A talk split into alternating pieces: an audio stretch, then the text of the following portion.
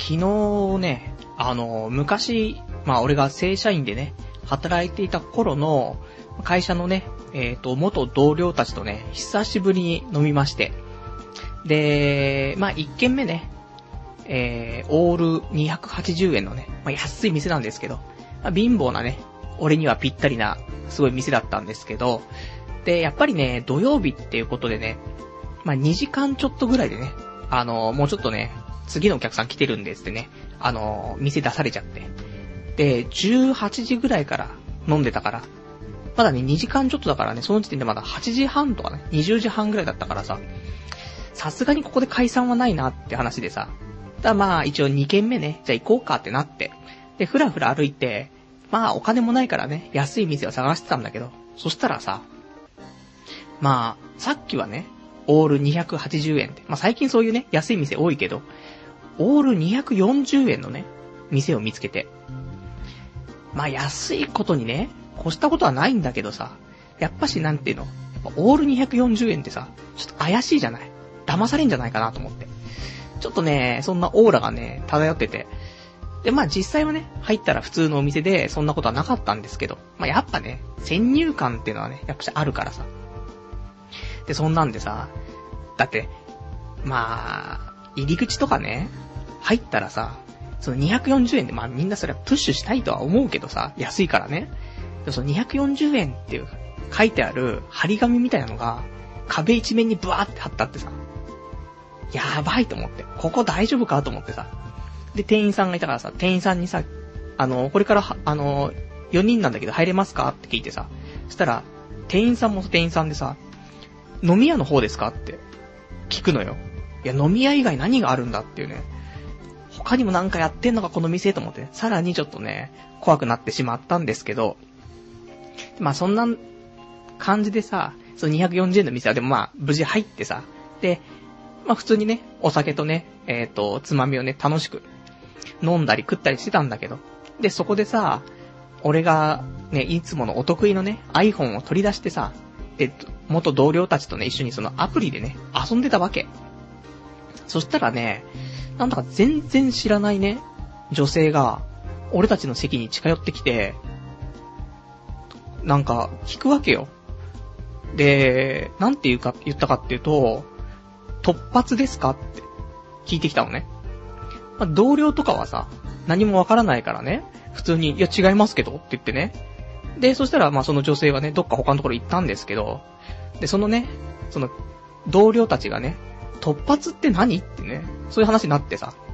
まあ、多分ね、突発って言ったら、まあ、2チャンネルのさ、突発オフのことだろうなと、思ってね。まあ、それで僕がちょっと、まあ、皆さんにね、簡単にご説明したんですけどね。まあ、そういう2チャンネルでね、オフ会とかのね、えー、やられる方がね、たくさんいらっしゃいましてね。それで急にね、あの、その、まあ、と、オフ会をね、しようってやつが突発オフっていうやつがあったりするからさ、まあ、そんなんなのかなと思ってね、突発。でもね、やっぱしその、飲んでたメンツまあ、4人だったんだけど、この俺を含めてね、アラサーの男性が2人。ね、あと、アラフォー43ぐらいか、の男性が1人。で、あと、アラサーの女性が1人と。ね、そういう4人だったから、まあ、ちょっとさ、その、年代が離れてる人もいたりとか、女性もね、その、男の中に1人しかいないとかね、そういうそのバランスとかもね、ちょっとオフ会っぽく見えちゃったのかなとかね、思ったりとか。あとは、まあ、俺がね、中心となってその、iPhone をね、いじってアプリとかね、楽しんでたから、あのメガネがね、その先頭に立ってね、なんか話をしてると、あの雰囲気、2ちゃんっぽいってね、思われたのかななんてね、ちょっとね、思ったんですけどね。まあそんなんでね、まあ、これが今週あったね、一番面白かったことね。うん、まあ、これが限界ですよ、ね。普通に生きてたらこんなぐらいが、マックスに面白い話っていうね、ところありますけどね。まあそんなんでね、今日もね、23時から、えー、1時間やっていきたいと思います。えー、童貞ネット、アットネットラジパーソナリティのパルです。こんばんは。ね、まあ、声かけてきたね、女性も、まあ普通な。まあ、俺が普通っていうぐらいだから、多分普通の人が見たら、いい、ね、いい評価を出すんじゃないかなと思うんですけど。だからさ、ね、俺もその突発オフの方に行こうかと思ってさ、その、と、その、そのね、女の人たちが、女の人が、週、なんかその他のところにね、集合してったんだけど、だその部屋もね、ちょっとね、チラッと覗いたんだけどね、そんなやっぱしね、2チャンネルやってる人たちはね、意外とまともだからね、俺みたいなね、あの、キモータはね、あんまいないからね、結構学歴高くてさ、一般的な感じがしてるのに、実は2チャンネラーでね、結構多いからね。まあ入っていったらね、またね、こいつ、なんかキモいやつ来たプゲラみたいなね、そのパターンだろうと思うんだけどさ。まあそんなんでね、まあ今日はそんな話から始まりましたけど、ね、えっ、ー、とみんな心配していると思うんだけどさ、今日は、ね、えー、ワンシーズンに一回あります。えー、大不評のね、不評なのかな俺的にはね、まあ、やらないといけないコーナー、あります。えー、2011年夏新着アニメレビューのコーナーね。これやんないといけないですから。今年もね、また新しいアニメがね、いっぱい始まりましたから。まあ、これをね、毎回長くなっちゃう。毎回40分50分喋っちゃうから、なんとか、えーと、23時30分ぐらいまでに終わらすと考えると、まあ、20分ぐらいでね、さーっといかないといけないから。ね、ちょっとやっていきたいなと思うんです。まあ、そんなんでね、あのー、何かね、えー、このアニメについてね、えー、何か意見を述べたいとかね、あとまあ普通オタの方もね、ちょっとお待ちしてますからね、えー、もし、えー、いただけるんであればね、ちょっとお便りお待ちしています。えー、お便りの方が掲示板かメールの方でということなんですけども、掲示板の方だと、えー、童貞ネットとググっていただいて、ホームページありますから、こちらの掲示板の方にね、えー、ラジオ用スレその3という、えー、ところあるのでそちらにね、お便りいただくか、あとメールだったらね、えー、メールアドレスの方が、radio.doutei.net ラジオアットマーク、童貞 .net こちらまで、えー、お便りの方お待ちしております。じゃあね、えーと、サクサクとやっていかないとね、終わりませんから。えー、アニメレビューね、やっていきたいと思うんですけど、ね、なんでこれ、不評なのかっていうね、まあ、アニメを見るやつが少ないっていうね、部分もあるんでしょうけど、まあ、見た方がいいってアニメ。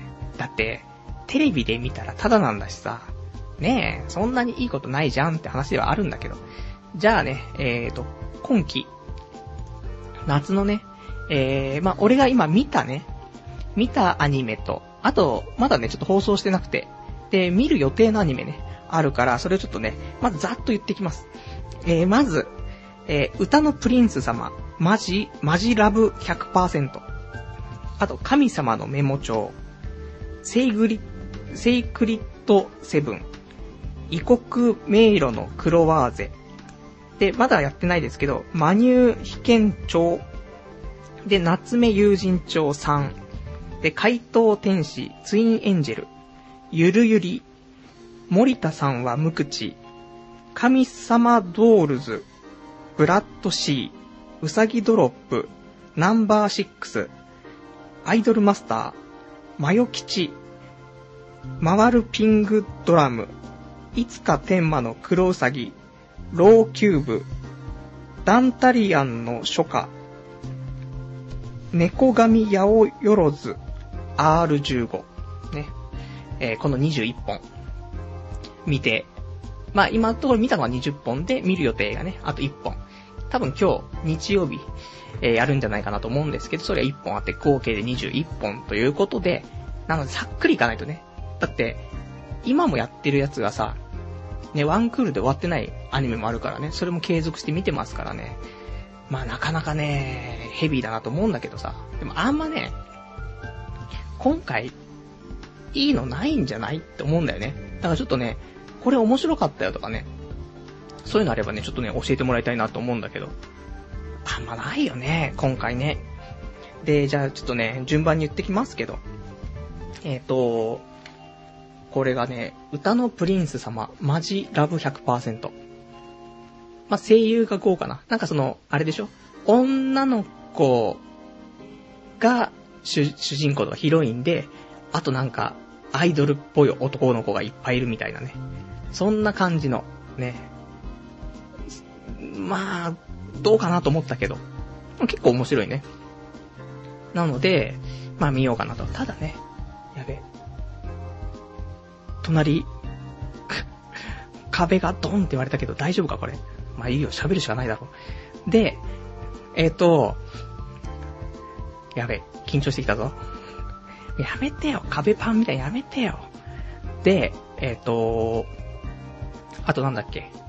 えー、ウッタのプリンス様ね、そのヒロインの女の子が、なんかちょっとね、デフォのね、デフォルトの目が、なんつうのちょっとレイプ目みたいなね、感じだから。ちょっとそこがね、気になっちゃうなってあるんだけど。で、ちょっとテンション、テンションクソ下がったっていうか、怖え。大丈夫か？まあいいだろ、知らねえ。え？怒ってる？もういいわ。で、えっ、ー、と、あと、神様のメモ帳。で、神様のメモ帳は、多分ね、面白いんじゃないかなと思うんだよね。うん。結構ね、絵も、キャラデザイン、キャラクターデザインもね、作画もいいし、で、雰囲気もいいし、まあ、結構見れるんじゃないかなと思って、今期は、まあ、一番いいんじゃないかなっていうところで、まあ、視聴確定かな。で、セイクリッドセブン。これサンライズのやつなんだけどね。なんか、中二な感じがね、漂ってきてね、その、なんか力をね、隠してるけど、なんかそれを解放して私たちを助けてみたいな。どうかなみたいな。ちょっとね、2話見るかな見ないかなぐらいの感じ。で、異国迷路のクロワーゼ。で、これが意外と良くて。なんかその、日本のね、えっ、ー、と、幼女をさ、その、が、まあその幼女が海外に行ってね、それでそこの海外の、そういうな、ちょっとお店とかでね、そういう、なんか、看板娘として、まあ頑張るみたいなね、やつなんですけど、ちょっと可愛くてね、意外と、ね、ブヒれる、ブヒブヒなれるアニメかなって、ちょっと視聴はね、する。いい感じのね、雰囲気もあるしね。で、あと、マニュー被験帳をね。これはアニメになる前からね、気になってた作品ですけど、なんかね、あの、秋葉原の方でも、でっかいポスターがね、ビルに貼られてたけど、撤去命令が出ちゃったみたいなね。そんな、まあ、くだらない設定なんですけどね。その、まあ、おっぱいが、おっぱいメインのお話なんでね、世界はもうおっぱいを中心にね、まあちょっと出来上がってる感じはあったんですけど。これもね、まあまだ見てないからなんとも言えないですけど、まあ見ようかなと。まあお色気枠ということでね、見ていきたいなと思って。で、あと、夏目友人帳3。これはね、あの、もう、第3期ということでね。まあ、夏目友人帳はまあ、外れないですから。ね。俺が第1期をね、夏目友人帳見てるときに、周りの人がみんな見てなくてさ、何それみたいな言ってたけど、ね。もう、3期までやっちゃう大人気作品ですから。で、今回の3期のね、その1話の方も、結局やっぱしいい話でさ、うん。見終わった後ね、そのなんていうの、ちょっとそういう心地いいね、満足感もあって。ねまあ、おすすめだよね。3期1話からでもね、そんな問題なく見れるから、まあ、できればね、1期2期見てもらった方がいいけど、3期からでも入っていける。そんな作品、いいと思います。で、えっ、ー、と、怪盗天使、ツインエンジェル。これね、あの、パチスロでね、えー、ツインエンジェルってあって、まあ、それのね、まあ、今回のパチスロ枠なんですけど、前はね、あの、リオリオパラみたいなね、そういうのがパチスロ枠ありましたけどね、今回ツインエンジェルっていうことで、まあ、声優はね、いいんですよ。田村ゆかりと能登がね、えっ、ー、と、もうこのヒロインやってますから。で、まあ話的にもちょっとなーっていうね。なので、まあ、見ないかな。ね、視聴はしないって感じなんですけど。2話はね。で、あともう一個、ゆるゆり。ゆるゆりはね、俺かなり、今回、あのー、注目してたんですけど、いいなと思ってね。まあ、ちょっとした、少しゆりなね、うん、列的なね、でも軽いね。で、そんな可愛い女子高生たちみたいなね、中学生か高校生かわかんないけど、そんなお話だったんだけどさ、いや、話がつまんないんだよね。キャラクター可愛いんだよ。声も可愛いんだよ。話がつまんねえ。ね、本当にどうでもいい感じになっちゃってるから。あ2話見るかわかんないけど、2話で、ちゃんと話が面白くなってるんだったら、見るけど、うーん、ちょっとね、ひどい。どのぐらいひどいかっていうと、南家の2期ぐらいひどい。ね。まあ分かってもらえると思うんですけどね。ですね。で、あとは、えっ、ー、と、森田さんは無口。これ3分ぐらいのアニメなんだよね。だから、まあ、見てもいいかなっていうところなんだけど、別にこれといって、ね、また、主人公がね、花沢香菜ちゃん、的なやつだったからさ、またかと。まあでもね、そんな面白くはないかなってね、ところはあります。まあ、見れたら見るぐらいのね、ところかな。で、あと、神様ドールズ。まあ、今回ね、神様絡みがね、多いんだよね。神様のメモ帳、神様ドールズ、猫神八百万っていうね、神様枠がね、いくつかあるんですけど、神様ドールズ、うーん、ちょっとね、微妙なんだよね。面白いのかもしんないけど、やっぱしね、今回、ま、その前のね、その春の、なんだ、ラインナップ的に、まあ、勝てないよね。だって、普通にあの花とかさ、タイガーバニー、あと、シュタインズゲート、ね、この辺もいっぱいあったからさ、面白いのがね、それをちょっとね、比べちゃうと、今回あんまいいのはないから、そうだね。ちょっと神様ドールズも、もうちょっと中二な感じが。なんかライトノベル集がね、全体的にするんだよね、その、中二な感じの。それがね、きつくてさ、どの作品も今回、ライトノベル集がね、ひどくてさ、あもうちょっと悪抜きをしてほしいねっていうね、ところはあります。で、あと他、えっ、ー、と、ブラッド C。ね。前にあの、ブラッドプラスってね、アニメありましたけど。まあ、あれっぽいやつ。ブラッドの、この C っていうのは、えっ、ー、と、クランプの C ね。レイヤースとかさ。あと、何？カードキャプター桜とかね。あれのクランプですけど。だからそのクランプの、そのキャラクターデザインとかね、全部してるやつのその、ブラッドの世界っていうのをね、まあ、やってくれてるんですけど、ブラッド好き、もしくはクランプ好きはね、いいと思うんですけどね。まあ、むしろでも、ブラッド好きよりは、クランプ好きじゃないと見れない部分はあるかもしんないね。主人公の女の子のね、髪型がね、気持ち悪いんだよね。そこが、ちょっとなんて、もうちょっと可愛いキャラクターできたんじゃないのって思うんだけど。まあ、どうなっていくんでしょうですけど、まあ、一応2話はね、見ようかなとは思うけど、もしかしたらちょっとね、うん、見なくなっちゃうかもしんないっていう。ブラッドプラスはすごい雰囲気とかもさ、良くてさ。ね。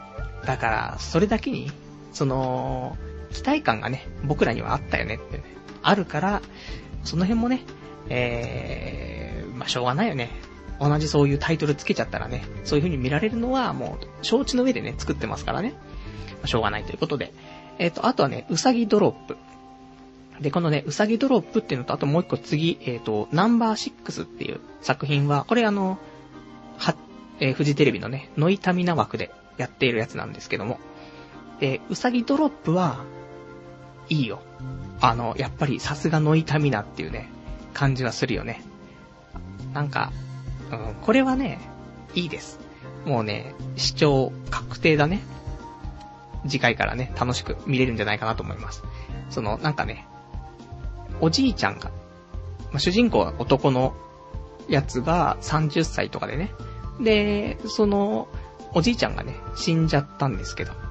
で、そのおじいちゃんのなんか隠し子的なね、子供がね、ちょっと出てきましてね。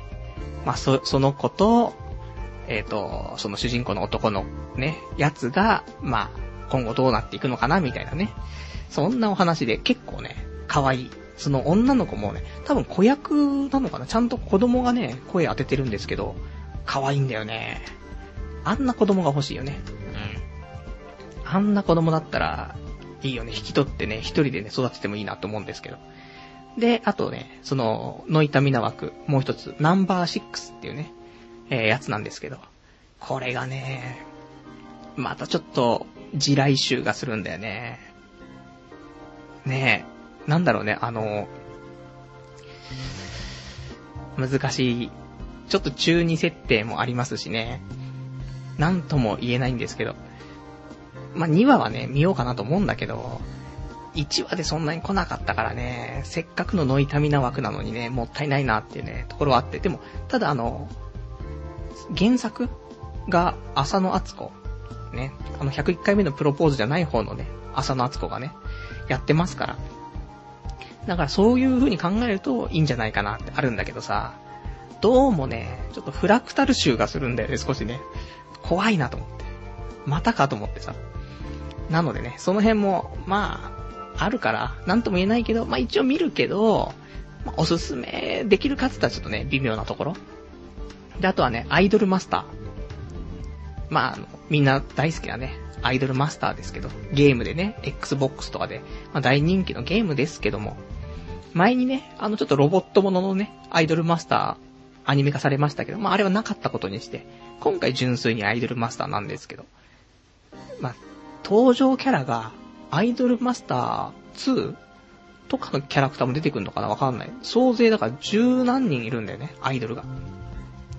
だなんとも言えないね、ところ、もう少し絞ってね、やっぱし、アイドルマスター1のね、頃のキャラクターぐらいでやってった方が、もしかしたらね、あの、わかりやすいのかもしんないけど。でも大体ね、まあ、あんな感じで、で、キャラクターデザインも可愛いし、まあ、そういう点ではね、すごくいいなっていうところあるから、まあ、これはね、まあ、視聴するね、可愛い。うん。やっぱり可愛いね。あの、絵が動いてるのがね、癒されるからね。最近ちょっと癒しが足んないから。そういう点でね。まあ、ちょっとね、アイドルマスター見て、部拾おうと思って。で、あとね、マヨ吉。ね、マジ吉じゃなくてマヨ吉なんですけど。これがね、またこの4文字、ひらがな4文字みたいな、マヨ吉みたいな、南家みたいな、軽音みたいなね、いっぱいありますけど。でも意外とね、あのマヨ吉見たらね、面白いか面白くないかっつったら面白くないんですけど、絵は可愛い。し、まああれ、うん。で、話がやっぱしでもね、中二なんで少しね。だからそこがね、きついところがあるんだけど、まあ今後の展開に期待するかしないかわかんないけどね。まあ、2話は見ようかなとは思うけど、なんか、うーん、視聴するかどうかって言ったらまたわかんないよねってね、ところ。ただね、作画はいいし、ね、キャラクターデザインも可愛いから。まあ、の、ケンプファーみたいなね、あんな感じの絵、ね、合ってるかどうかわかんないけどね。だから結構安定してる感じがね、するし、まあいいんじゃないかなって思います。で、えっと、あと、回るピングドラム。これ回るでいいのかな？ね。えっ、ー、と、これがね、あの、監督が、なんだっけ、少女革命？ウテナ？わかんねえ。少女革命かどうかわかんないけど、ウテナのね、監督の人がね、これをちょっと今回作ってるんですけども。だからね、あの、業界人にはすごくね、高評価得てる作品みたいですけども、普通に見ててね、あの、面白いよね、やっぱり。いいと思うんですけどね。ただ、とてつもなくね、飛び抜けて面白いかっつったらまだわかんないんですね。一応視聴してどうなるかって見届けたいけど、一応これは、あのー、面白さもそうだけど、まあ、話題作っていうところでね、一応全部見ようかなって思ってます。まあ、多分、面白くなっていくんじゃないかなとは思うんだけどね。で、あとは、いつか天馬の黒ウサギ。うーん、これね。どうなの？面白いの？これ。ね。ちょっとわかんないんだよね。まあ、この、これもライトノベル集がね、プンプンしてくるからね。じゃ、ライトノベルが悪いわけじゃないよ。俺ライトノベル、ね、昔からよく読んでるしさ。なんだけど、その、なんていう独特のその言い回しみたいな。中二っぽい言い回しみたいなね。それをちょっとね、フルにね、出しちゃね、まずいよっていうね。部分はあるじゃない。ちょっとさ、そこは消してもらってさ、軽くさ。ね。で、作品のその、あらすじとかね、キャラクター的なところはさ、残しといてもらえばさ、いいかなってところあるけどさ。まあ、そんなんでね、ちょっと、違うかしらってね。あんま面白くはない、わかんないけど、好きな人いたらね、あれだから、なんとも言えないですけど、まあ俺はちょっと2話は見ないかな、みたいな、ところかな。あとは、えっ、と、ローキューブ。えっ、と、ローキューブはね、また花沢香菜ちゃんがね、出てるんですけど、ね、他にもいっぱい、あの、アイドル声優ちゃんがいっぱい出てますけどね。だから期待をしてたんです。だけどね、きつかったよね。何がきついって、わかんないぐらいきつかったんだよね。で、1話見て、もうちょっと2話見んのきついなーって、なってんだよね。でもちょっと、話題作だからさ、見ようかなーとか思うんだけど、やっぱでも面白くねえしなーと思って、そういう葛藤があるね。だから、本当になんかもう、休日とかね、することなくて、やべえ、することねえ、つって。で、オナニーもさっきしちゃったから、もう2発目出すのにあと2時間かかるみたいな。その状態の時に、あー、ローキューブ見ようかな、みたいな。レベルのね、作品なんですけどね。難しいね。で、あとは、えっ、と、ダンタリアンの初夏。で、これがね、あの、制作がガイナックスなんだよね。だからちょっとね、見たいなと思ったんだけど、1話っていうかね、まだなんかその先行版みたいなね、その、話やってたんですけど、まあ、アニメじゃなくてね、実写だったっていうね、それに携わる人たちのなんかインタビューとかね、うんそういうのをね、延々と流されてね、途中寝ちゃいましたからね。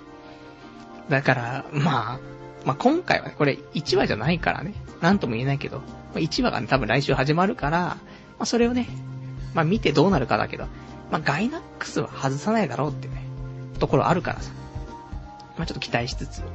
で、えっと、猫神八百万。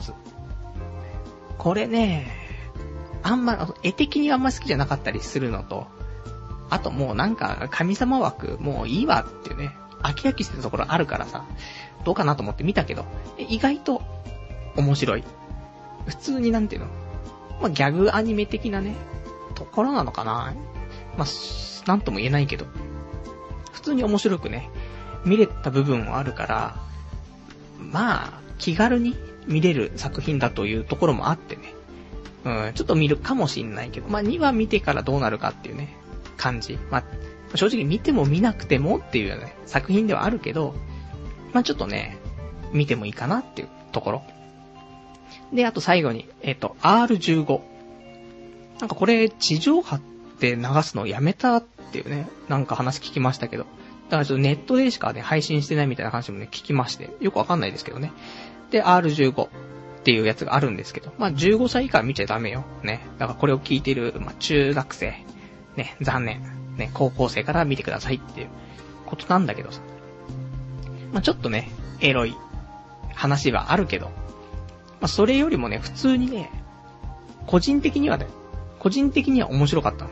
エロいのが面白いとかじゃなくて、あのー、なんだろう、ストーリーも面白いし、設定も面白いし、うん、意外とね、この R15 はね、見ようかなと。まあ、ただ、2、3話見て、今後の展開どうなっていくのかってね、ところにもよりますけど、このパターンなんかその、少しね、あの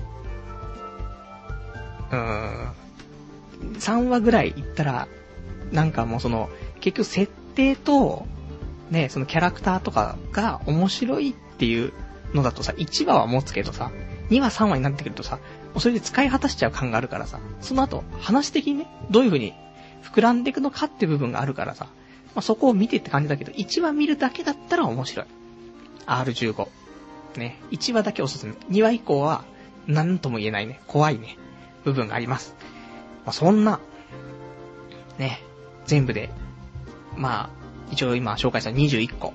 で、他にもね、あのー、なんだっけ、バカとテストと、なんとかかんとかね、バカテス。これの第2期とかもね、やってて俺第1期全部見てたんだけど、でもさ、うーん、2期見ないかなみたいな。っていうところでね、まだ見てないんですけどね。まあそんな、だって他にも見るもんいっぱいあるって、ね。なので、えっ、と、まあ、その中からね、えっ、と、今期ちょっとね、見ていこうかなと思ってるのはやっぱし、神様のメモ帳。あと、夏目友人帳3。で、うさぎドロップ。で、回るピングドラム。まあ、この辺だよね。硬いのはね。これはま確定で見ていこうかなと。で、あとは、まあ、第2候補として、異国迷路のクロワーゼ。で、えー、アイドルマスター。R15。まあ、この辺かな。で、あとはまあまあ、2話をね、ちょっとまあ見たり見なかったりしてさ、で、決めようかなと思ってるけど。まあ、この辺もね、あのー、1ヶ月2ヶ月見るとさ、評価も変わってくるからあれだけど、まあ、鉄板はやっぱし神様のメモ帳、夏目友人帳、うさぎドロップ、回るピングドラム。この4つまあ押さえておけば、今季はね、いいんじゃないかなと。結構ね、その、うさぎドロップってそのノイタミナ枠だから、まあ、なんつうの微妙なところもあるんだよね。その、ノイタミナ枠って外さないけど、インパクトのある作品かって言ったらまた別なんだけど、ただ、いい作品だから、普通に。だから話題にあんまりならないかもしれないけど、すごくいい作品だから、うさぎドロップはね、うん、ぜひ、見たらいいんじゃないか。これはもう男でも女でもね、楽しめるかなと思うんでね。まあ、そんな感じの、ね、今季アニメレビューということでね、早めに終わって嬉しいでしょ、みんなね。ちょっとね、まあ、気を、気をつけないとね、次回またやるときに、ね、バッシング食らいますからね。まあ、今日その辺で、ちょっとね、えー、アニメレビューはね、終わりにしようかなと思います。ね。じゃあちょっとお便りもね、ちょっといただいてますからね、ちょっと読んでいきたいと思います。えー、ラジオネーム、えー、羊がいる水族館さん。南家の2期レベルってよっぽどひどいんだなってね、お便りいただきました。ありがとうございます。そう。もうね、その南家の2期レベル、そのね、まあ、この、ゆるゆりなんですけどね。なんつうの、その、い、南家の1期って面白かったんだよね。ちゃんと話も気象転結あって、ちゃんとオチもあって。多分、南家の2期って、まあ悪く言うと、その、女の日常会話的な、ね、ただ会ったことをつらつらとやって、オチもなく、で何なの？みたいな。っていうのが南家の2期なのね。まあ、そんな感じ、ゆるゆり。ただ、1話だから、もしかしたら1話だから、その中でも、ね、オチもちゃんとつけたりとか、気象点結つけて、オチもつけてあのレベルかもしんないから、2話以降がすげえひどくなる可能性があるし。逆に、2話以降、ね、1話だけはもうしょうがないよ。その、キャラクターとかのね、説明とかね、そういう感じのね、設定とかの紹介が必要だから、1話はああなっちゃったけど、2話からは、もしかしたら面白くなるかもしんないし。わかんない。2話を見ないと何とも言えない。そんなね、アニメですけど。まあ、1話はそんな感じでしたよ。ね。また、絵もね、声優もいいから、そういうのでね、まあ、なんとか見れるかなと思います。あとは、えーと、ラジオネーム81番さん。春に比べると、どうしても非力だよなっていうね、お便りいただきました。ありがとうございます。そう。春のね、アニメはね、ちょっとね、じゃ、まあ、いつもね、始まるときはね、毎回、今季はなんか、あんまいいのないなって話になるんだけど、終わってみると、結構いいのはね、残ったりすんだよね。だから春はね、良かった。意外と。で、あとね、今回の春って、なんか珍しくさ、ワンクールで終わんなくて、ツークールやるやつが多いよね、意外と。そういうのもね、いいかなと思って。で、ツークールやってつまんないのはツークールだとあれだけど、面白いのがツークールやってたりするから、ね、そういうのもね、春はね、今回ちょっとね、まあ、あるのかなとは思うんだよね。まあ、そんなんで。じゃあ、あとね、あ、そうそう。あの、まあ、せっかくアニメレビューなんでね、合わせてなんですけど、今週、アニメね、映画を見ましてね、えー、鋼の錬金術師。まあ、面白くね、見たんですけど、ハガレン。まあ、7月 ?2 日？ね、の土曜日とかに公開だったらしくてね。で、行くとさ、なんかその特典みたいなもらえるんだよね。昔のその、ワンピースのストロングワールドでさ、なんかゼロ感みたいなさ、で、コミックがついてきますみたいな。あれの、まあ、同じパターンのやつで11.5巻がついてくるっつってね。で、まあそれもね、まあ意外と人気があるとは思うんだけど、まあ俺もすぐ行ったから、一応もらえてさ。でもそういうのもね、ゲットしたりとかして、まあ、普通に楽しく見ましたねっていうところ。まあ、ハガレン好きはね、ぜひ、いいんじゃないかなってところで。ハガレンは外さないよね。あの、1期、1期も2期もさ、まあ、両方とも50話ぐらいあったでしょ。でも、両方とも面白かったもんね。なんだかんだで。で、1期の頃のね、映画もちゃんと見ましたし、彼女がいるのに、一人で見に行きましたしね。誘えないっていうね。普通のさ、アニメ単体で映画になってるやつだったらいいよ。その、なんていうの、だから元が、その、普通にテレビでね、アニメやってたやつが、映画、映画でもやりますみたいにやっちゃうと、そのアニメ見てきてないとさ、なかなかね、映画見れないじゃん。だからね、やっぱしそういう時彼女誘えませんでしたけどね。まあ、しょうがないよね、と。まあ、今回ももちろんね、今回は彼女いないですからね。まあ、一人で行かざるを得ないんですけど、行ってきてさ、まあ、楽しくね、見れましたからね。えー、いいんじゃないかなと思って、まだ見てない人はね、ぜひ、まあ、早く行かないとね、その特典とかもなくなっちゃう可能性あるからね。えー、まあ、その辺もね。まあ、あと、俺んちの近くの劇場でもやってなかったからさ、ちょっと、足を運んでね、見に行ったからさ、まあ、その辺もね、劇場を調べてもらって行ったらいいんじゃないかななんてね、思います。じゃあね、えー、そんなんで。で、じゃちょっとね、お便りもいただいてますからね、ちょっとお便り読んで、えー、行きたいかな。えー、ラジオネーム。ラジオネームが、えー、耳が聞こえるさん。初めて生でラジオ聞いてます。はじめまして。いつもはポッドキャストです。最近ツイートが闇気味ですが、えー、大丈夫ですか？あまり深く考えず人生楽しみましょう。何書くかわからなくなってしまった。こんえー、毎週楽しみにしてますので頑張ってください。ではまたというね、お便りいただいてました。ありがとうございます。ね、あのー、最近、そのツイッターとかでね、つぶやくわけなんですけど、どうもね、なんかちょっとね、病んでるんだよね。一言一言が。人生楽しくないとかね。うーん。まあでもしょうがないよねと思って。楽しくない周期が来てるんでしょ。だって結局何してもさ、最終的に死んじゃうしさ。ねえ。まあ、先週もちょっと話したけどさ。まあ、仕事をしないで。ねえ。だ、自分のね、最終目標ってどこなのって考えちゃうとさ。いいじゃん、目標立てるのはいいことなんだけどさ。じゃあ、その目標実現すると、何なのって話になると、まあ何でもねえなってなっちゃうしさ。自分が理想としている生活じゃできたとして、で、それ楽しいのって、ちゃんと深く考えると、いや別に楽しくねえけどってなっちゃうと、なんかなーと思って。まあそんなね、日々送ってますけど、こうやってね、週に一回ラジオすることでね、気持ちがリセットされるっていうね。ほんと。このラジオしてなかったらね、多分俺、どっかの病棟に入ってますよね。そんな気は本気でしてるけど。だって無理にこうやってテンションさ、上がるわけじゃん。ねえ、このテンションガタ落ちでラジオするわけにもいかないからさ、多少上げますよ、俺だって。そういうことでさ、なんとか心のね、リセットをね、毎週かけて、なんとかね、やり過ごしてる感じはありますけどね。まあ、そんなんでね、まあ、あの、頑張っていきますから、またね、あの、病んだツイートはしますけどね、あ、生温かくね、ちょっと見てもらえるとね、いいかなと思います。じゃあね、えーと、あとね、ラジオネーム。ラジオネーム。えー、YA さん。はじめまして。いつも楽しく聞かせてもらっています。iPhone での生放送の聞き方がわからないので、ずっと、ポッドキャストで聞いています。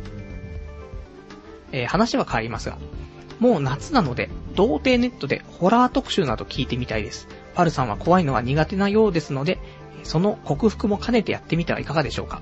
ではこれからもラジオ頑張ってください。応援してますよというね、お便りいただきました。ありがとうございます。ホラー特集ね。あ、でも、ホラーも好きじゃないし、でホラーが好きじゃないっていうか、なんつうの？あの、日本のお化け的な、幽霊的なものは苦手なんだよね。それ以外は、変な話、そういうなんかその、血がいっぱい出ちゃうとかさ、そういうホラーは全然平気なのよ。あと、実際にお墓にね、行くとか、そういうのは別にいいのよ。たださ、実際だって、お墓に行ったって何も見えないわけじゃん。お墓しかないわけだからさ。だけど、その映画とかでホラーとかね、その日本のやつとか見るとさ、いないものをさ、ねえ、あのー、映すじゃない。だから怖いよね。だからもう一番だから怖いのは、その、リング、ね、昔リングってあったでしょ？で、リングで、鏡に映っている貞子みたいなあんま記憶も俺、うろ覚えなんだけど。あれとかの絵が一番怖いよね。ああいうのダメ、本当に。だっていねえのにさ、本当は。だから、日常生活じゃ怖くないんだ、全く。たださ、ああいうの見ちゃうとさ、もう鏡見れなくなっちゃうしさ、怖えんだよなと思って。リングは怖い。ああいうのがダメ。もっとスプラッターのやつだったらいいんだけど、リングダメだね、本当に。映画館で見たけど、本当に席にさ、張り付いて見てたからね、そのなんか、もう動けないみたいな。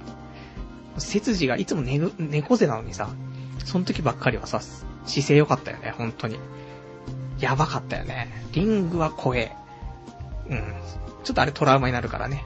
あの、日本っぽいね、えっ、ー、と、ホラーが苦手な人はね、まあ、ぜひね、この夏、見たらいいんじゃないかなと思うんだけど。だからね、ホラー特集ね。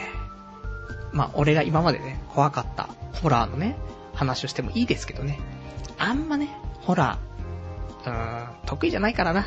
なんとも、もう30になってもね、もうホラー苦手っていう人間だとね、これ治んないからね。うん、まあ、できる限り、うん、触れたくないね、部分あります。心霊写真とかね。心霊写真とかマジダメだね。なんなんだあれね。実際見えないのに、あなんかちょっとしたさ、まあ、合成で作ってるやつもあるし、あとそういうちょっと映り込んじゃってるとか光のね加減とかさ、あと他のネガからね、ちょっとね、映っちゃったとかいっぱいあると思うんだけどさ、そういうのね、怖いよね。普通に生きてて、生きててさ、肉眼で見れないじゃん、そんなのさ。だから、そういうところはね、ちょっとね、あります。まあ、いつか、ネタがなくなったらね、やっていきたいなと、ちょっと思ってます。あと、ラジオネーム、下打ちパンダさん。パルさん、料理始めたんですね。麻婆豆腐のタレが作れるなら、今度はホイコーローに挑戦してみてください。料理のできる男は、えー、やっぱりいいですよねってね、お、お便りいただきました。ありがとうございます。そうだね。まあ、麻婆豆腐はもう、ね、飽きちゃったからね、作ってね。ホイコーロー。ホイコーローちょっとカロリー高そうなんだよね。野菜多いけど、肉使って、ちょっと油も多めじゃない。でも、結局さ、ホイコーローって、まあ俺はもう短絡的に考えてるけど、まあ、オイスターソース入れてさ、で、ちょっと紹興酒軽くちょっとだけ入れてさ、で、もう大体ホイコーローだよね。って思うんだよね。だからそう考えると、ホイコーローはいけるんじゃないだただ中華ばっかりになってるよね。麻婆豆腐ホイコーロー。ねバンバンジーみたいなね。出てきちゃいますけど。まあ何かとね、まあ、中華の方が作ってて面白いのあるよね。だって、和食にすると大体煮ちゃうじゃん。ね、出汁入れてさ、みりん入れてさ、ま大概それでできちゃうじゃん。だからまあ、なんとも言えないけどね。まあ、ちょっと手の込んだものを作りたいっていうのと、あと前に俺誕生日にさ、母親からなんかあの料理本もらったからさ、病気にならない食事みたいなね、分厚い料理本もらいましたから、まあそれでもね、一個ずつね、再現していくのも面白いかななんて思ってね、今ちょうど、あのー、キッチンのところ置いてありますけどね。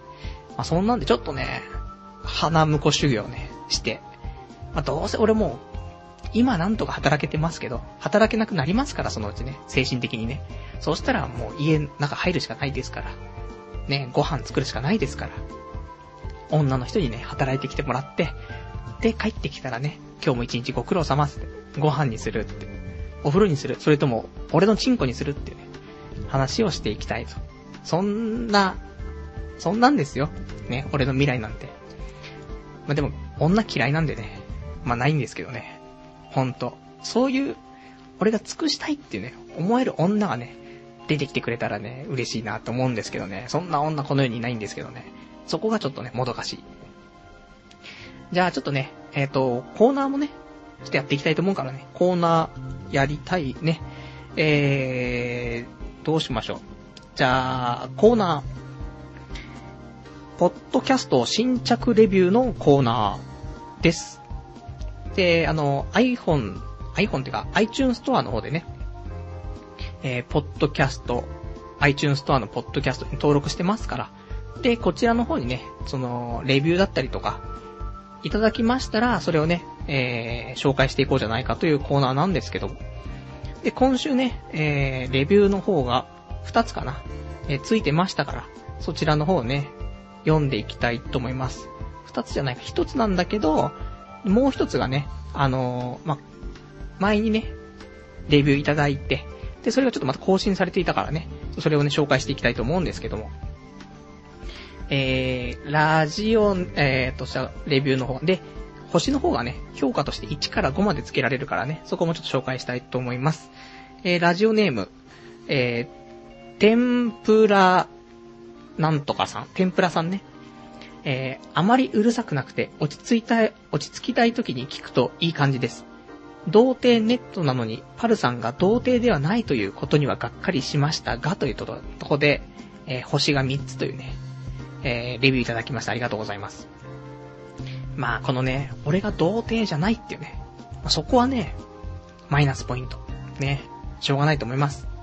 ただね、まあ、俺も、は、これが俺がさ、10代で童貞してたら、またあれですけど、一応まあ22歳と11ヶ月だったっけ？俺もそんな、昔の話だからね。ちょっともう覚えてないですけど、そんなにね。えー、そうです。22歳と11ヶ月だ、ほぼ23歳でね、あの、童貞卒業してますから。まあ、言ったらでも、ね、童貞の苦しみ、ね、悲しみ、まあ、分かってるつもりではありますけどね。その後またね、全然彼女ができないっていうね、部分ありますから。まあ、奇跡、まあ人には奇跡が起きるんだよっていう証明的なね、人間としてね、まあ生きていきたいと。もう彼女できないだろ、普通に。ねえ。なんで俺ができたかも全然わかんないし、なんで俺がセックスできたかもわかんないけど、もうないよねって、正直思ってる。だあの頃はさ、興味もあったじゃん、女性に。だから、まあ、ねえ、いい、いいよねって、女の子いいよねっていうのがあって、付き合ったりとかさ、あったけど、もう今はもう、女、逆にも勘弁してくれっていうさ、ところがあるじゃん、やっぱし。その辺がね、またね、今ね、彼女がね、できにくくなっているね、ところがあるんじゃないかなと思うんですけどね。あとは、えっ、ー、と、レビューもう一個いただいてます。えー、ラジオネーム、とびたさん。生では聞いていませんが、えー、ポッドキャストで出張時の車の中で、また寝るときに聞いています。え、かっこ嫌なことがあっても聞きながら寝るとすぐに寝れます。放送の中でも出てきますが、寝るときには最適かと寝てしまった分は、えー、前者の、えー、前述の、えー、車の中で聞きます。生活の一部となっていますので、今後も聞き続けますというね、えー、レビューいただきました。星は5つということでね、ありがとうございます。ほんと、あの、寝るときにね、不眠症に定評のあるね、ラジオとしてね、えー、有名になりつつ、ある童貞ネットですけど、まあ、聞いてると眠くなりますよ。だって俺が、この放送ね、終わった後さ、やっぱし、ね、今日ダメだったなって、反省会があるわけだけどさ。で、ラジオをね、流しながら、まあ寝るわけなんですけど、いつも寝るのに1時間とか2時間とかかかったりする時もあんのに、自分のラジオ流してる時だけはすぐ寝ちゃうからね。うん、心地いいんじゃないか？ね、もしくは退屈すぎる話なんじゃないかっていうね。まあ、どちらかなんですけどね。まあ、そんなんで、またね、あのーこちらの方レビューがね、来ましたらね、読んでいきたいと思いますからね、どしどしレビューの方ね、書いていただけたらと思います。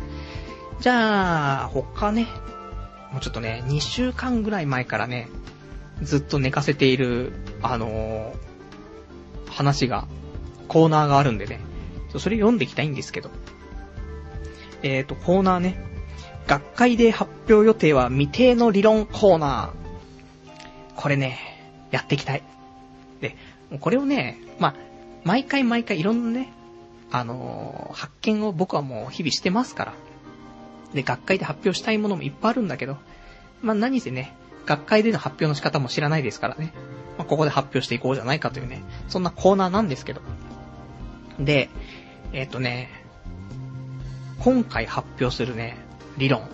これもね、いい理論なんでね、本当にね、学会で発表したいんでね、ぜひね、あの、発表できる方、いたらね、あの、全部英訳してね、それで、あの、ちょっと論文にして出してもらいたいな。卒業、ね、卒論として使ってもらってもいいですからね。その時ちょっと僕にね、あの、ちょっと一部、あの、マネーの方をね、流してもらったりとかして。まあ、そんな、ね、理論、なんですけど。こう、このね、今日、いう理論はね、なんつうの。まあよくさ、男は浮気をする生き物って、よく女が言うじゃない。ね、女がもう口を揃えて言う。でもしょうがないと。男はそういう生き物だからもう浮気するの当たり前。もうね、諦めたっていうね、いうような話をね、よく聞くと思うんだよ。ただ、多分このラジオ聞いてる男たちで、浮気したことあるやつって、ほとんどいないと思うんだよね。なんか食い違ってるぞと。ね。思うでしょ？まあ、俺たちがモテないってのもありますけど。ただ、その、男は全員浮気をするとかっていう話でもないじゃないって。ね？だって俺たちしないしって。じゃあ、どうなってるの？っていうことなんだけど。これは、あの、昔ね、昔っていうかその、前からある理論で、パレートの法則ってあるんだけど、まあ、80対20の法則とかっていうやつで、まあ、よく表現として使われるのは、あのまあ、会社とかで、えっと、2割の、その20%、20%の人が、ね、働い、もうしっかり働いて、会社の中の20%がしっかり働いて、会社の売り上げの80%を作ると。ね。その、だいたい20%か80%がね、全部表せられるってあるんだけど。な、言ったら、ね、その、100人いたら、80人は、あのー、80人は働く、ちゃんと働くけど、20、2割は、その、なんていうの、働かないっていうかね、ダメなやつが生まれるとかね。そういう、だけど、結局その全体の2割の奴らが会社の8割のね、売り上げを作ってるとか、まあいろいろそういうの、まあ大体2対8、ね、そういうので表現できるっていうのあるんだけどさ、多分これとね、同じ理論が、その、男のね、その、浮気っていう部分のやつもね、表せられるんじゃないかっていうね、ところに目をつけた今回の理論なんですけど。言ったらね、まあ、俺たち、もう大半だとしようよ。ね。じゃあ、大半って言ったらまあ8割としようね。男の8割は浮気をしないわけ。ということはでも、男の2割は浮気をするわけ。ね、これで10割でしょ？合わせて。でも、女の8割、あ、女のほとんどは口を揃えて男は浮気をするっていうわけでしょ？ね、どういうことかっていうと、その、男の2割、浮気をする2割と、で、そのその男たちと付き合う付き合った女っていうのが、その浮気をするって言ってる8割なわけよ。ね。だから、男の、その、なんていうの？男の2割が、女の8割と付き合ってるわけ。だこいつらでずっと回してるわけよ。だだいたい言ったら、その、男1人に対して女4人。ね。これがその、モテる男と、普通の女だよ。こういうのでずっとくるくる回ってるから、そういう風に考えると、俺たちのその、残りの8割のね、男たちは、余った女の2割をね、探さないといけないっていうね、ところがあるんで。これ、ちょっと、あのー、難しい話になってきて、俺も、わかんなくなってきましたけど。まあ、そんなんでね、だ言ったら、女の8割は騙されてるわけだよね。その、2割の浮気をする男に8割の女は騙されてると。いうところがあるので、騙されてない女は2割いるわけ。だから、ここの女の2割のところと、ぜひね、付き合って結婚したい。ね、って思うんだよね。だって、男って浮気しないじゃん。ね。普通ね。逆に女の方が、なんか寂しかったからつって男に流れてったりとかするわけじゃん。だそれも、なんかね、あると思うんだよね、そういうのも。そういう比率でね、合わせる、合わ、表せられると思うんだけど。まあ、そんなんでね、あんまり、あの、発表するまでもないようなね、理論だったかもしんないけど、ちょっとね、これをきっかけにね、みんないろいろ考えてもらえるとね、出てくるかもしんないよ。新しい理論が。ねどうかしら。そうでもないかしらね。これ結構ずっと言いたかったんだけど、言ってみたらそうでもなかったってね。このパターンね。早くね、あの、区切りつけた方がいいですね。すいませんでした。で、えっ、ー、と、いや、そんなんでね、えー、まあ、もう1時間経っちゃいますから、お別れのコーナーしていきましょうか。で、お別れのコーナーは、今日喋りたかったことをつらつらと喋ったりとか、ね、いただいたお便り、読めてないものをね、えー、読んでいったりしようというね、コーナーです。じゃあちょっとね、お便りいただいてます。えー、ラジオネーム83番さん。お帰りなさいあなた、ご飯にする、ライスにする、それとも、お、こ、めっていうね、お便りいただきます。ありがとうございます。ね。全部穀物ですけどってね。いや、でも、ご飯は素晴らしいですからね。言い方を変えてね、全部ライスっていうね、ところはいいんです。玄関開けたら2分でご飯ですからね。そんな、米しか炊けねえのかお前はってね。まあでもいいんですよ。ね、料理してくれるだけね、マシですからね。まあ、そんな風にならないようにね、ちゃんとね、僕も、あの、ミスター実行を読んでね、料理勉強しようと思います。あとね、ラジオネーム、えー、天正さん。久しぶりに聞きます。すいません。映画一人とかすごいです。一人で行けないので、今度一緒に行きましょうよというね、お便りいただきましてありがとうございます。いやー、一人の方がね、気が楽なんだよね。あの、映画を見るだけだったら、いいのよ。例えば、ね、9時から上映のやつで、じゃあ8時50分に集合して見て、終わったらじゃあ帰ろうっていう話だったらいいんだけど、映画見に行くってなるとやっぱしさ、1時間前、もしくは1時間半、2時間前ぐらいに会って、チケット買って、そこから映画までの時間を一緒にいないといけないでしょ？何話していいかわかんないと。で、映画を見ます。で、映画を見終わってすぐ帰るんじゃなくて、まあ、ご飯食べたり、お茶とかしたりして、で、映画の話をするでしょで、あの時も、なんか、あんまり、映画の話って、人と話すのもいいけど、まず一回自分の中で消化してから話したりとか、ね、まあ、もちろん価値観とか、ね、あ、会う人だったらさ、ここ良かったねって言ってさ、あ、そこ良かったよねって話になるけど、ちょっと価値観違うとさ、そこ良かったのかなみたいな。俺こっちだったんだけど、それどうなのみたいなね。話であんま面白くないみたいなのあるから。人とね、映画行くのってね、怖いんだよね、結構ね。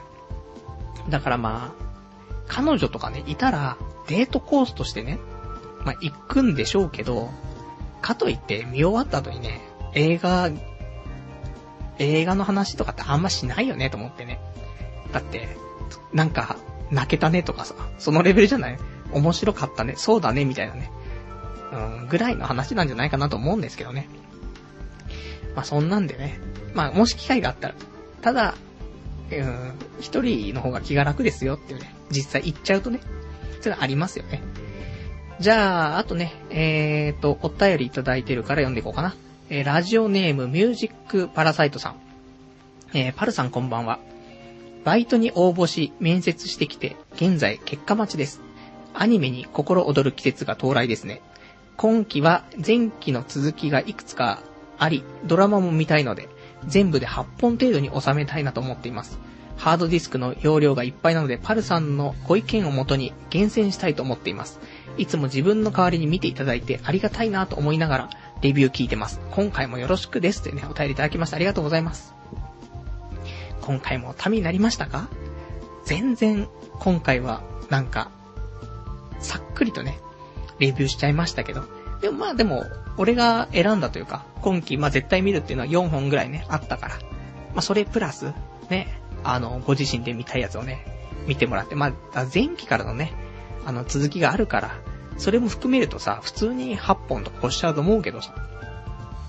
あと今回ドラマもさ、ま、12チャンネル、そのテレ東でさ、なんか勇者なんとかのかんとかみたいな始まったでしょ。山田くんのドラマ。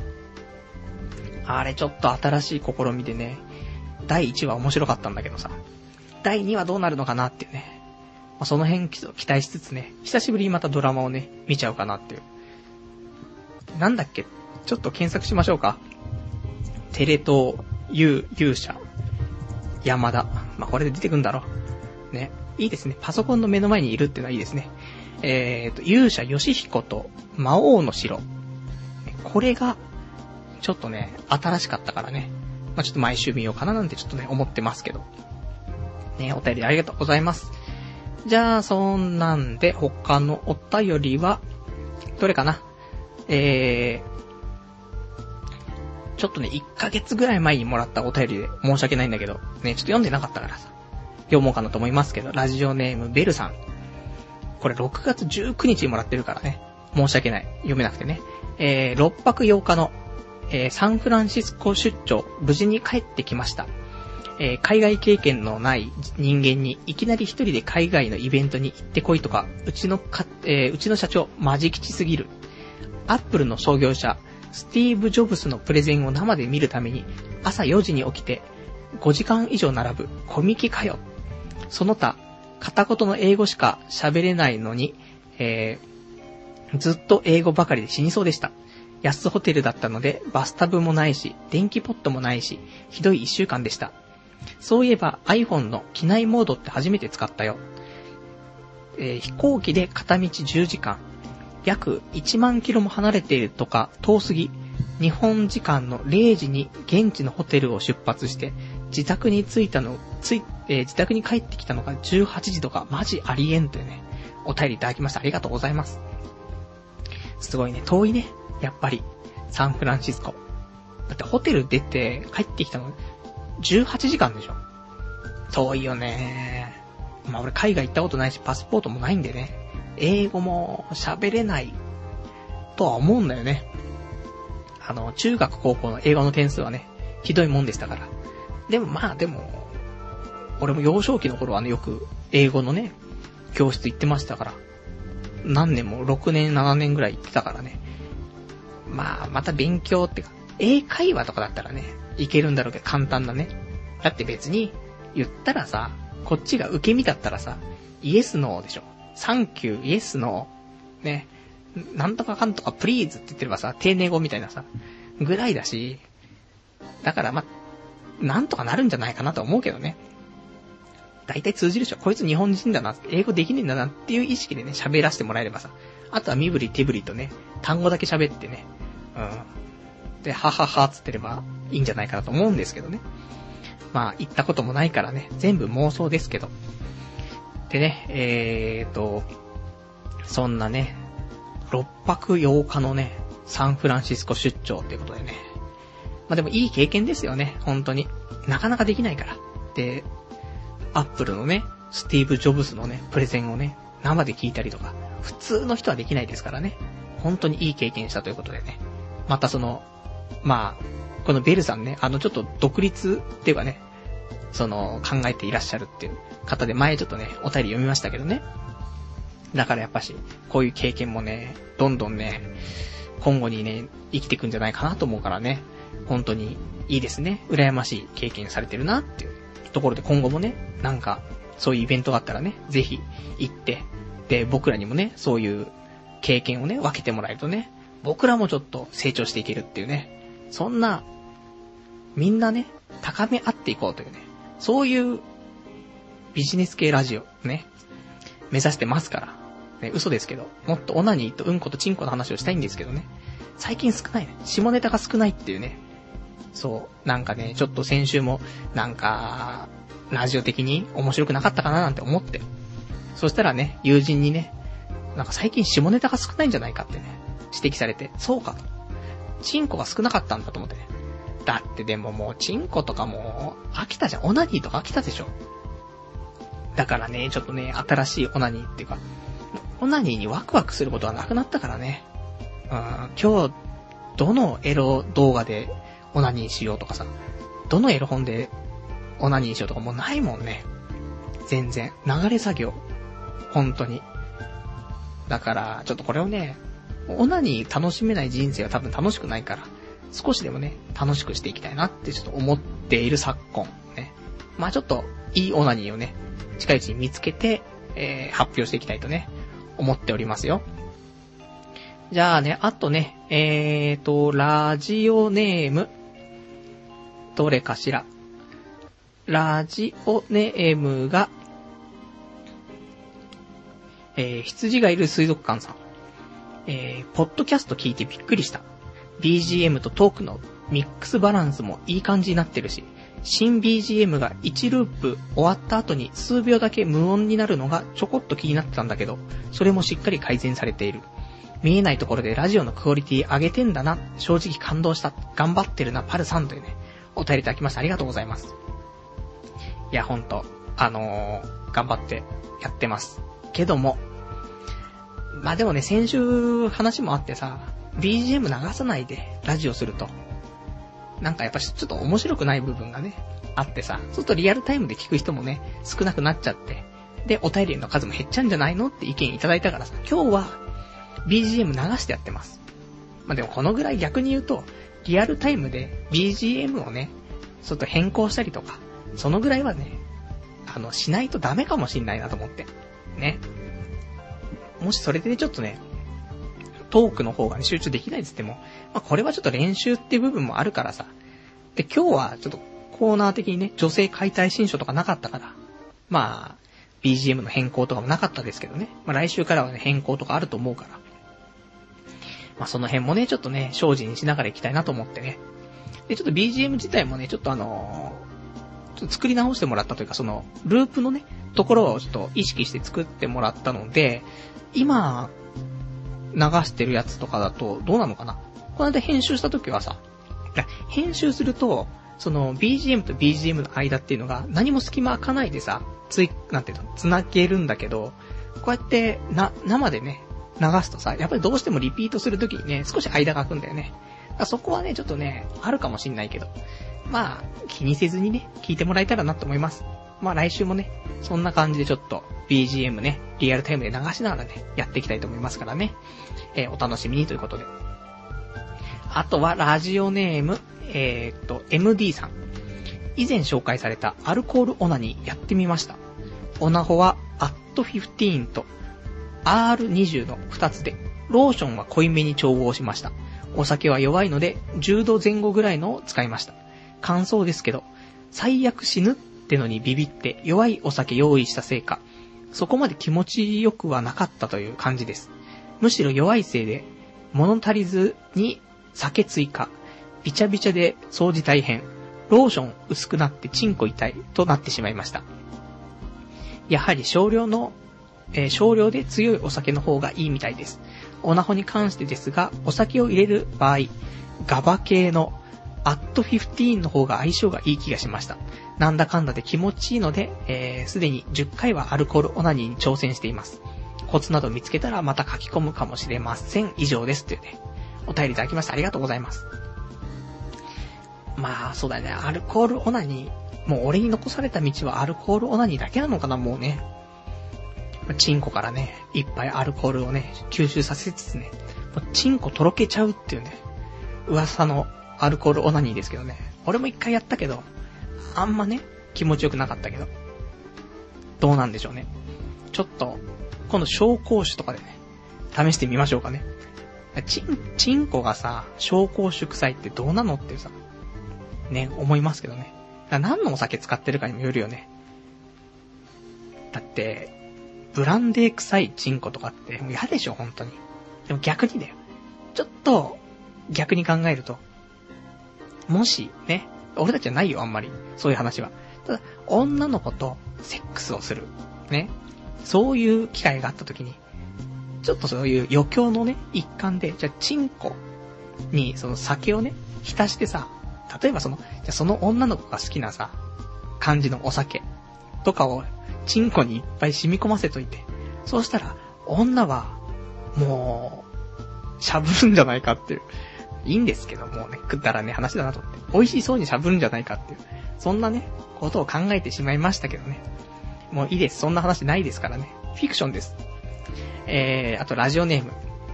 ゆきやつさん。えー、アニメのね、えー、日常オープニング何回も聞いているうちにハマりました。やっぱヒャダインすげえな。早くフル、ウップされないかなってね、お便りいただきました。ありがとうございます。ヒャダイン、まだ俺、オープニング2回ぐらいしか見てないんだよね。変わっちゃったからね、なんとも言えないですけど。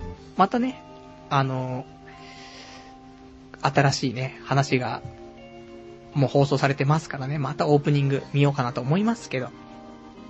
やっぱね、ハマるんだよね。結構、ヒャダインソングはさ、スルメソングが多いからね。まあ、2回3回とね、見るとハマるんじゃないかなってのはあるからね。まあ、その辺は、まあ、2、3週間するとね、やべえっつって。ね、もうずーっとループして聞いてますみたいな。なる可能性は否めない。ね。ちょっと期待しつつね、えー、見て、聞いてみようかななんて思います。じゃあ、あとね、えー、ラジオネーム、えー、3本ペニスさん。パルさんこんばんは。自分もハゲに悩まされている30代です。先日、仕事帰りに会、えー、仕事帰りに電車に乗っていると、向かいの、向かいに座っていた若者グループに、こそこそ小馬鹿にされ、落ち込んでいます。えー、育毛発毛のアドバイスあれば教えてほしいですってね、お便りいただきました。ありがとうございます。まず、えー、小馬鹿にされてないんじゃないですか？ね、俺たちは自意識過剰だからさ、ちょっと女にクスって笑われると、うお、やっべえ、笑われてるって思いますけどね。それもこれも全部ね、俺たちのね、薄着が悪いんです。ね。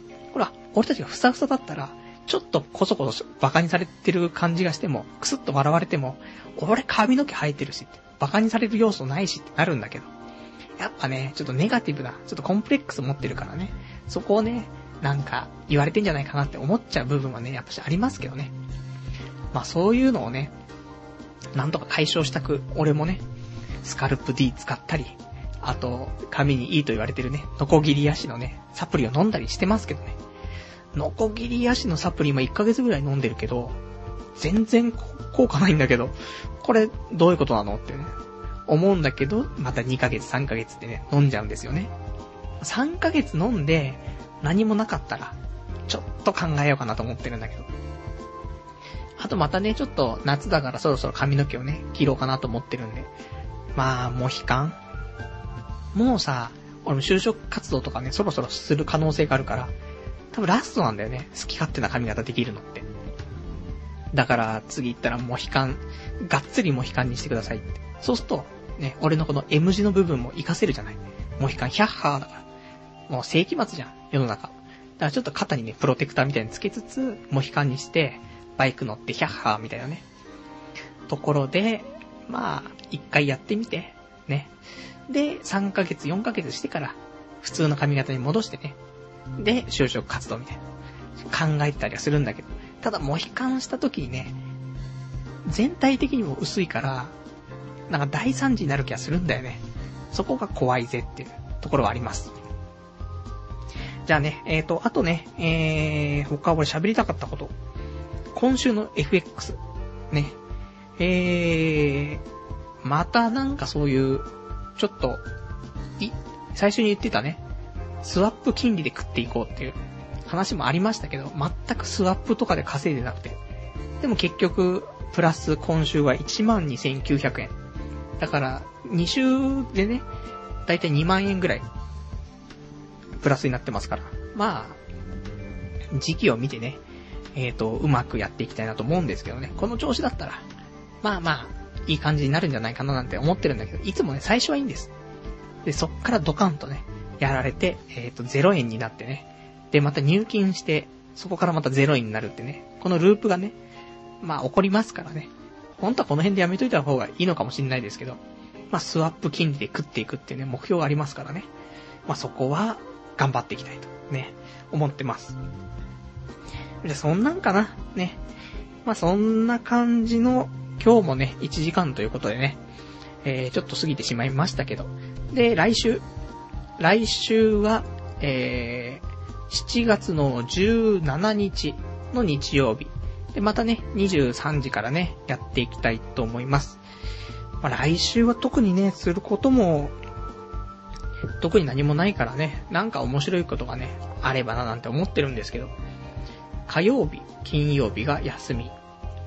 ねえ、でも平日休みでもさ、なんかね、できたらなんかそういう定休日が欲しいよね。できたら金曜日、土曜日とね、定休日とかだったらね、すごい助かるんだよね。金曜日はさ、病院がなんか月に1回あったりするしさ、あと土曜日だとさ、やっぱし友達と酒飲んだりとかするのって日曜日よりも土曜日が多いんだよね。だから金土がね、休みだとね、理想的なんだけど。まあ、そうもいかないっていうね、そういう職場なんでね、難しい。転職考えちゃうよねって思います。もうあともう仕事ね、もう辛くて。今週ちょっとね、嫌な、まあ、お客様というよりも、まあ、同業者っていうかね、そういう、一緒のね、ような立場の人なんだけど、そういうさ、もうビジネスなんだからさ、声を荒げたりすんのやめようぜっていうね、感じの、そういうちょっと頭がおかしい人がね、いて、もうそいつと喋ってると、も、なんかさ、足がガクガクしてくんだよね。震えちゃうんだよね。だからもう、今日とかも、検索しちゃったもんね。足、足、スペース、震える、スペース、メカニズムってね。ググっちゃうぐらい、この足の震えをね、どうにかしたいんですけど。で、明日ね、そのね、人とね、ちょっとね、またやりとりすることになってるから、もう嫌だなと思って。そいつのせいで今回休み結構あったけど、休みの日もなんかもう気が休まらないしね。だからもう、辞めたい。仕事辞めたくなっちゃってさ、もう会社行きたくないと思って。ね。まあでもそんなね、中でもね、頑張ってね、生きていきたいと思いますからね。まあそんなんで、えー、で今日もね、じゃあ1時間ね、ご視聴いただきましてね、ありがとうございます。じゃあまた、じゃあ来週お会いいたしましょう。さようなら。